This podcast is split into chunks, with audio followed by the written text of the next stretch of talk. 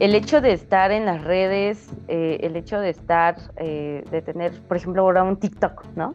Por ejemplo, un TikTok, un Facebook, un Instagram, ya es algo necesario, eh, porque, vamos, la dinámica del mundo, ¿no? Ya no hablemos de, las bandas de guerras, del trabajo, de, la escuela, de todo se, empieza a dar y se empieza a mover hacia, hacia esto, ¿no?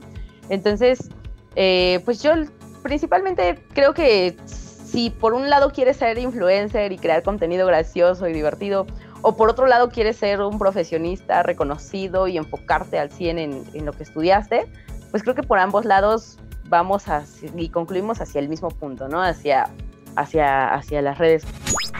Bueno, pues a partir de la muerte de mi papá hay una formación bipartita en cuestión de Oscar Leonardo Méndez Tapia y eh, Víctor Hugo Montiel Flores.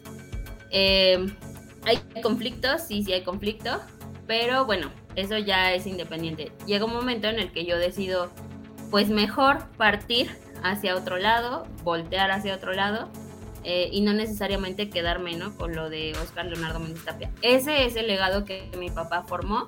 Incluso pues nosotras, mis hermanas y yo, publicamos un comunicado en el que desconocíamos cualquier grupo que quisiera aportar este nombre.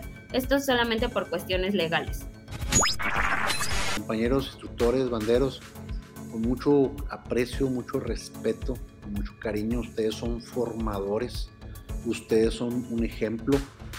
Yo les pido, uno, sigan formando chavos, que ellos vean los valores en ustedes, los más fuertes, los más que les puedan servir. No les muestren los que no. Dos, luchen por una vida digna como instructor por un sueldo digno. No malvendan su trabajo, no lo valen. Escucha un capítulo todos los viernes a partir del 4 de febrero en Spotify.